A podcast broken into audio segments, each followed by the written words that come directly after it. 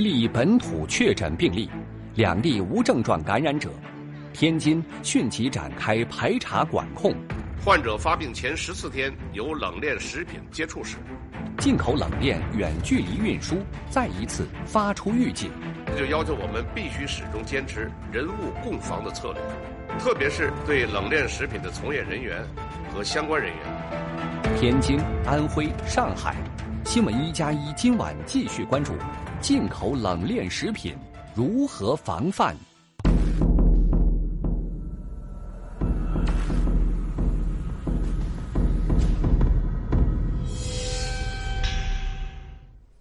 观众朋友，晚上好，欢迎走进正在直播的新闻一加一。今天我们的节目要关注最近我国的新冠肺炎疫情的防控。为什么？因为这段时间媒体和公众都非常的关心，为什么国内的多地都陆续出现了一些确诊的病例呢？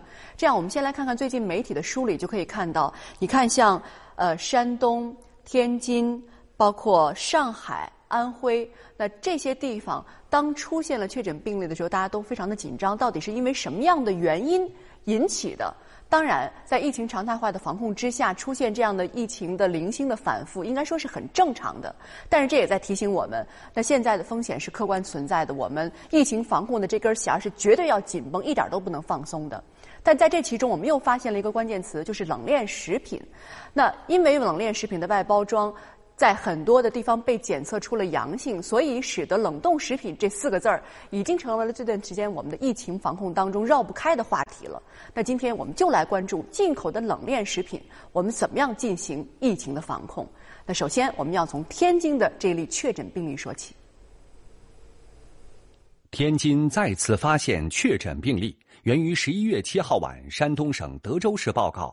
发现从天津港进口的一批冷冻德国猪肉外包装核酸检测呈阳性，接到通报，天津立即对相关人员展开核酸检测，仅仅用了几个小时。八号凌晨，检测结果显示，中心天津生态城海联冷库的一名冷库装卸工人核酸检测结果呈阳性，这也是天津第一百三十八例本土病例。患者发病前十四天有冷链食品接触史，无外出史，无疑似病例和确诊病例的接触史，未接触发热或呼吸道症状的患者。患者十一月四日参与公司进口冷冻食品搬运工作。当天的发布会也公布了这批进口冷链食品的完整轨迹。经调查，这批外包装检出阳性的冻猪肘来自德国不来梅港。十月十九号运抵天津，十六天后，也就是十一月四号，该批货物从太平洋码头运到海联冷库，也就是这一天，该病例在这个冷库参与了货物搬运。一天后，十一月五号，这批货物又被全部运往山东德州。两天后，十一月七号，在德州检出阳性。从入境到被检出，病毒在冷链状态下存活了近二十天。而昨天凌晨，全基因组测序结果显示，天津第一百三十八例本土病例与北美三到六月份流行毒株高度近似，同时也再次证明冷链远距离运输可能传播新冠病毒。这就要求我们必须始终坚持人物共防的策略，特别是对冷链食品的从业人员和相关人员。他们的健康呢，就是预防新冠病毒污染冷链食品的根本。十一月九号十四点，天津又发布信息，新增一名无症状感染者，为货车司机，曾到海联冷库拉货。同一天，滨海新区汉沽街中心渔港冷链物流区 A 区和 B 区被划定为中风险地区。与此同时，对涉及冷链的人和相关货品，天津开始实施两全政策。也就是对冷链物流产品货品要做到全覆盖、可追溯、可查询、全检测；对冷链物流从业人员要全覆盖、全检测。今天上午七点三十五分，在对全市冷链从业人员和冷冻货品进行的核酸检测排查发现，南开区一份人标本和两份食品物表混检标本，新冠肺炎病毒核酸检测弱阳性。为安全起见，南开区迅速对佳美密云菜市场、天佑城何氏发水产品经营部采取临时封控措施，相关人员被送至定点隔离医院。市疾控中心也派专业人员现场开展指导处置。上午十一时三十分，经南开区疾控部门再次复核，三份样本全部为阴性。另外，同样在两个全覆盖排查中，今天上午十点左右，天津又发现一例无症状感染者，为滨海新区东江港冷链搬运工。回溯整个的事件，我们会发现会让很多人怀疑说：“哎，真的这些病毒是不是趁冷而入了？不是冷空气，而是冷链呢？”因为我们通过流调发现，它首先是在冷链的外包装上检测出了阳性，然后再排查出了确诊病例，然后再通过大规模的排查排查出了无症状感染者。这样，我们来看一下这三个病例，大家就可以其中找到一些关键的信息。首先，我们找到。他的确诊病例是一位男性，是冷冻食品公司的搬运工，这样一个信息。第二个就是昨天公布的无症状感染者，他是一名货车的司机，他的工作地点呢也是运送冷链货物的地方。而今天我们看到确诊的无症状感染者，他是在大的排查当中被检测出来、被发现的。那有关天津疫情最新的情况和一些详细的疑问，我们要让一个人帮我们解开。他就是天津市滨海新区防控指挥部副总指挥、副区长梁春早。你好，梁区长。首先，我们想关注一下患者的情况哈，一个确诊病例，两个无症状感染者，他们现在的状况怎么样？嗯，好的，主持人您好。那么现在一名确诊病例和两名无症状感染者，呃，确诊病例呢是普通型，两名无症状感染者呢，呃，没有出现咳嗽或者发热这样的症状，也就是说没有转为确诊。他们现在呢都在海河医院积极的接受治疗。嗯，那有关确诊病人的这样的一个疑点哈，现在我们大家还是非常关心的，就是到底他是由环境感染了他，还是他？污染了周围的环境，这他们之间彼此的关系是什么？有没有一些充足的证据？嗯，呃，您的这个问题也是很多人关注的。那么，这个病例出现之后呢，我们第一时间就开展了流行病学的这个溯源工作。呃，这个疫情以来，实际上我们天津一直是坚持着四战这样的一个要求，就是战时的这个思、战时的状态啊，战时的思维、战时的方法啊，还有战时的机制。那么，第一时间开展溯源。呃，经过溯源呢，我们现在呃目前所得到的这个证据是指向由物到人。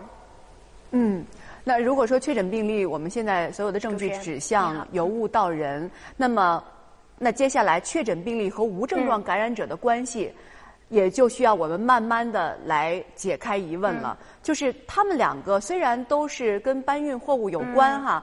但是他们并没有都出现在一个链条当中，呃，也就是说，他们并不是接触的同样一个冷冻食品，嗯，他们只是共同的在海联冷库这样一个地方工作过而已。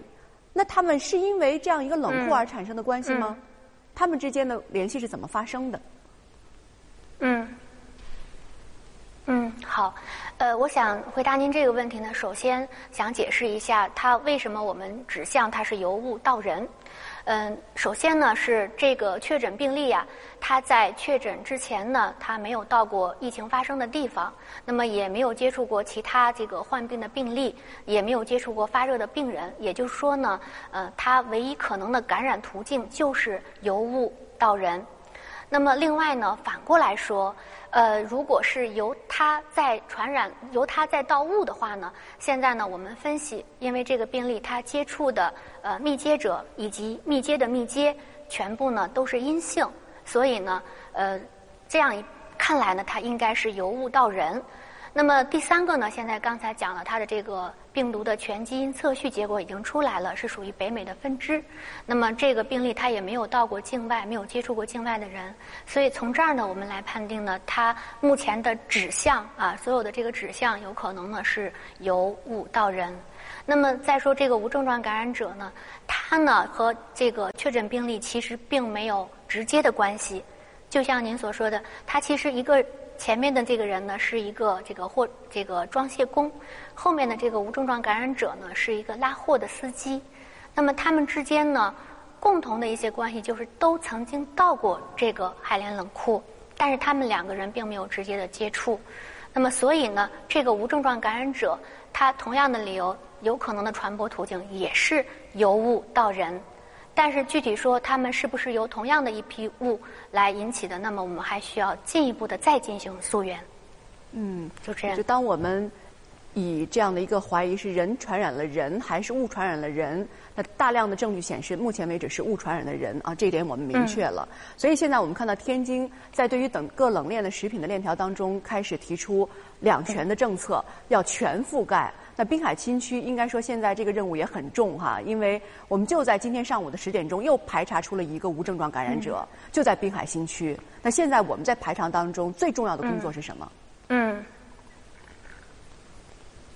嗯。是的，这个天津是一个重要的港口城市，那么来自全国各、来自世界各地的这样的冻品的一个重要的集散地。那么这个事件发生之后呢，也更加引起了我们的警觉。现在提出这个两全呢，我们就是按照对于所有的这个涉及到冷链、冷库的这样的一些场所的全覆盖的检测，以及对于所有涉及这些场所的工作人员要进行全覆盖的检测。那么，呃，我们滨海新区呢，目前我们是有三十九家冷库企业，呃，其中呢，我们经过排查，目前来说存在有进口冻品的，呃，是这个三十家，呃，里面现存的进口冻品是十二点六万吨。截止到今天下午五点呢，我们一共排查相关的工作人员是一千两百七七十五名。呃，已经对其中的一千零五十八名呢，呃，进行了核酸检测。那么相关的工作还在继续进行中，已经出来的结果目前都是阴性。另外，环境的检测呢是采了五千多份样本，已经出来的结果目前都是阴性。嗯，除了排查之外，其实风控也是一个非常重要的工作。今天凌晨，我们看到滨海新区已经有两个地区升级为了中风险地区，都进行了风控。这儿最主要的防控措施是什么？嗯，那么这个两个地区，我们尤其是这个汉沽街是作为这个居民小区，那么升级为中风险以后呢，我们按照这个中风险地区的防控要求呀，就是非必要。不进，非必要不出。对于这个小区的这个社区呢，都实行了封闭式的管理。那么同时呢，对于这个区域内的这样的一些呃密闭的场所就关闭，比如说一些娱乐场所呀、影院呀等等的。那么对于校外培训机构啊，这些托幼的这些机构都这个关闭。那么养老机构实行封闭式的管理。呃，在学校要加强这个健康的监测啊。等等，那么同时还要对我们的居民呢进一步的加强健康教育啊，增强防护意识。嗯，所以这还是需要一定的时间的。也就是说，天津现在疫情防控的战时状态可能还会再持续一段时间。那有关天津疫情方面的情况，我们会随时和您保持联络。谢谢。而其实我们看到，最近除了天津出现了疫情之外，在上海也出现了一个确诊的病例。那么在这样的一个过程当中，我们就在考虑现在的疫情防控，在最大的环节上，我们需要在哪儿把关，在哪儿要严防死守呢？我们接着往下看。今天下午，安徽阜阳公布了一例上海关联新冠肺炎病例。该病例在返回安徽颍上县之前，同上海昨天的确诊病例一起在上海浦东机场从事货物搬运工作，在工作场所一直佩戴口罩，每次进入工作场所时也均测量了体温。病程中，患者无发热、咳嗽、胸闷，无头痛、头晕，无腹痛、腹泻，体温三十六点八度。氧饱和度九十九。就在昨天，上海市召开新闻发布会，通报了确诊病例王某某的情况。该病例自述，自四月八号起，他一直在浦东机场西区航司货运站从事搬运工作，至今未曾离沪。那根据我们目前的流行病学调查的情况来看，这名患者本人啊，近期没有接触过冷冻食品。他从事的工作与确诊前的啊这个行动轨迹，我们做了排摸啊，跟进博会呢是没有关联的啊。就是根据国务院联防联控机制的有关的要求，经过我们市疫情防控指挥部的研究决定，啊，我们将浦东新区朱桥镇营前村列为中风险地区，上海市其他区域的风险等级不变。与此同时，对于冷冻食品，近期全国多地疾控部门都纷纷对消费者发出提醒，对购买和食用提出建议。首先，选购的时候要到正规的超市或者是市场去选购生鲜产品，可以用一次性的塑料袋反过来套住手来进行挑选，避免用手直接去接触。同时，要正确佩戴口罩。购物之后，及时清洗双手。洗手前，双手不要碰触口、鼻、眼等部位。清洗加工时候，保持厨房和用具的卫生清洁。处理食材前要洗手。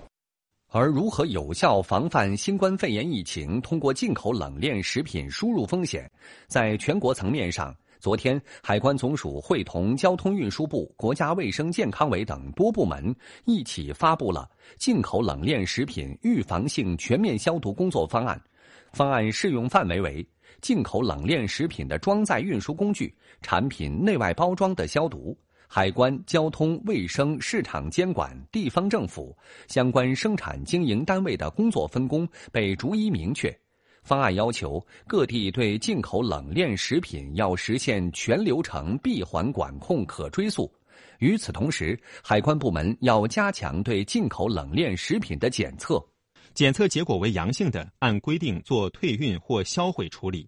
检测结果为阴性的，在进口冷链食品首次与我境内人员接触前，实施预防性全面消毒处理。消毒完成后，消毒单位出具该批货物液晶消毒的证明。方案还规定，进口冷链食品的口岸消毒方式方法由海关确定；进口冷链食品入境后的消毒方式方法由地方人民政府按照《冷链食品生产经营过程新冠病毒防控消毒技术指南》及有关规定确定。从什么时候开始，冷链食品成为了新冠病毒的潜伏地呢？我们简单做了一个统计哈，我们发现从六月份开始，在十个地区、十个省份都先后在冷冻的冻品当中检测出了新冠病毒的阳性。你看，从厄瓜多尔的生产冷冻虾，然后到之后我们看到了进口的呃这个鸡翅、鳕鱼，然后到现在的猪肉等等。那现在怎么样才能够切断这种误传人的传播，避免进口的冷链食品再有输入的风险呢？那我们要赶快来连线复旦大学公共卫生学院的教授姜庆武教授。姜教授，为什么冷链的食物会成为这个病毒的潜伏地？到底这个风险是从哪儿开始的？怎么来的？呃，主持人，呃，从病毒来讲的话，在低温的情况下，虽然病毒不能增殖。但是在低温的情况下，病毒存活的时间很长。如果把病毒我们放在温度很低的情况下，比如说我们实验室有负七十度的环境下，病毒能活能存活很长时间。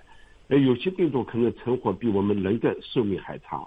这个冷冻链造就了低温的环境，就为病毒提供了很好的一个存活的空间。冷链的温度不同，病毒的存活时间也不同。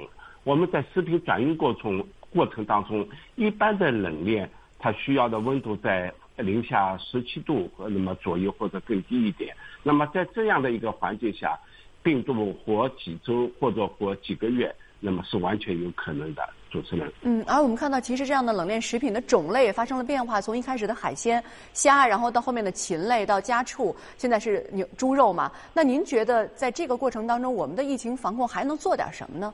为什么会这样？呃，我呃就是说，我们那么防控呃到了一个一个关键的一个时刻，尤其是呃六月十二号北京的三文鱼这个新发地的这个案情，这个疫情这发生以后，那么几乎每个月都有一起的食品通过冷冻链那么进口的食品呃引起的这个事件，所以说在这个时候呃。出行一个规范性的文件是非常必要的。我们刚才那么也介绍了，国务院呃相关的机构印发了冷进口冷冻链食品预防的全面消毒的工作方案。这个方案呃，我认为非常及时，给了一个可执行的规范性的这个文件。呃，如果刚才也说了，我们要把冷冻完全放在一个这个闭环的管控下面，我们就能最大限度的减少病毒通过冷冻食品来传播传播到人群这样的风险。呃，另外的话，这个文件还要求进口冷冻链，那么首次与我国境外人员接触前要实施预防性的呃消毒，呃，规定规定的非常详细。那么我们要加强呃进口食品的管理，要落实这个方案。我想这个后面的这样的事件，那么会越来越少。主持人，那在这个方案当中，您最看重哪一个环节？呃，我呃最。这个看重的话，它规定了，在方案之在在这个冷冻食品，第一个和我们在进来农业接触前要要消毒，第二个它是强调了，呃，要加强监测，我规定了方方政府相关部门的职责。那么，他一旦查出来查出病毒查出阳性来，那么这些食品就要处置或者销毁或者被退。退回去，那么这样的话会很大的这个范围减少我们的这个进来的危险。呃，我觉得它是非常可那么有利的，非常呃科学和可执行的。嗯，那除了消毒的这个环节，其实我们看到人也是非常重要的一个环节。那在冷链的工作当中的一线的人员，他们应该做一些什么样的培训吗？呃，冷链的话，呃，我们也看到了这个这几次。呃，在这个作业环境当中，那么尤其作业的接触冷链的这些运输呃呃这些行业的这些工人，那么得到了这个感染，那么也有呃也有这尤其又有他们把这个病毒带不到人群当中去的这样的现象，呃，所以说在这样的一个情况下，重视运输作业工人的防护呃非常重要，这个我们要有。呃，可能以前我们比较薄弱，我们要有很严格的规章制度，要让这些呃工友，让这些工人知道呃在做什么，应该怎么做。那么同时，我们应该呃严格的执行，那么执行这些规章制度。那么相关的部门要要加强检查和督促。如果我们这些措施落实到位，我想作业工人的感染，那么这种现象也会减少。好的，谢谢江教授接受了我们的采访。确实，我们看到疫情的防控不仅仅是阻击战，还是拉锯战。我们怎么样科学的分工，能够压实责任，能够让每一个环节做到全流程的闭环，不让任何一个地方掉链子呢？我们接着会关注这个话题的。